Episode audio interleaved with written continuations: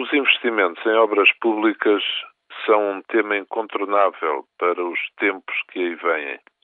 O novo aeroporto, o TGV, as novas autoestradas estão no topo das obras mais discutidas. Uns dizem que essas obras são importantes, especialmente em tempo de crise, para puxarem pelo crescimento da economia. É a posição do PS e de vários setores empresariais. Outros sustentam que a crise exige que os recursos existentes sejam destinados principalmente para as pequenas e médias empresas, nomeadamente as que criam valor acrescentado e que têm capacidade exportadora. Dizem estes que só assim também será possível reduzir o déficit externo. Este debate e o que dele resultar vai marcar a evolução da política portuguesa nos próximos tempos. Independentemente dos argumentos, será que a evolução da crise internacional deixará margem ao governo e a privados para prosseguirem com grandes projetos? Se sim, José Sócrates poderá sorrir.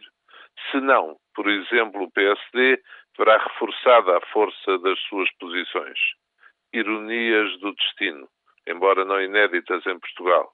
O PSD lembrar as pequenas e médias empresas e as grandes mais próximas do Partido Socialista.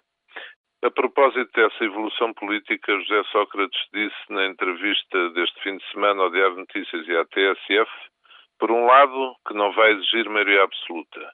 Por outro, que é essencial haver maioria absoluta para as necessárias reformas poderem ter lugar. Afinal, em que ficamos? Esta hesitação no discurso do Primeiro-Ministro demonstra que pressente que os tempos que correm não dão segurança a ninguém nem a quem se julgava e ainda julga mais favorito. Nestes tempos acabaram os favoritos.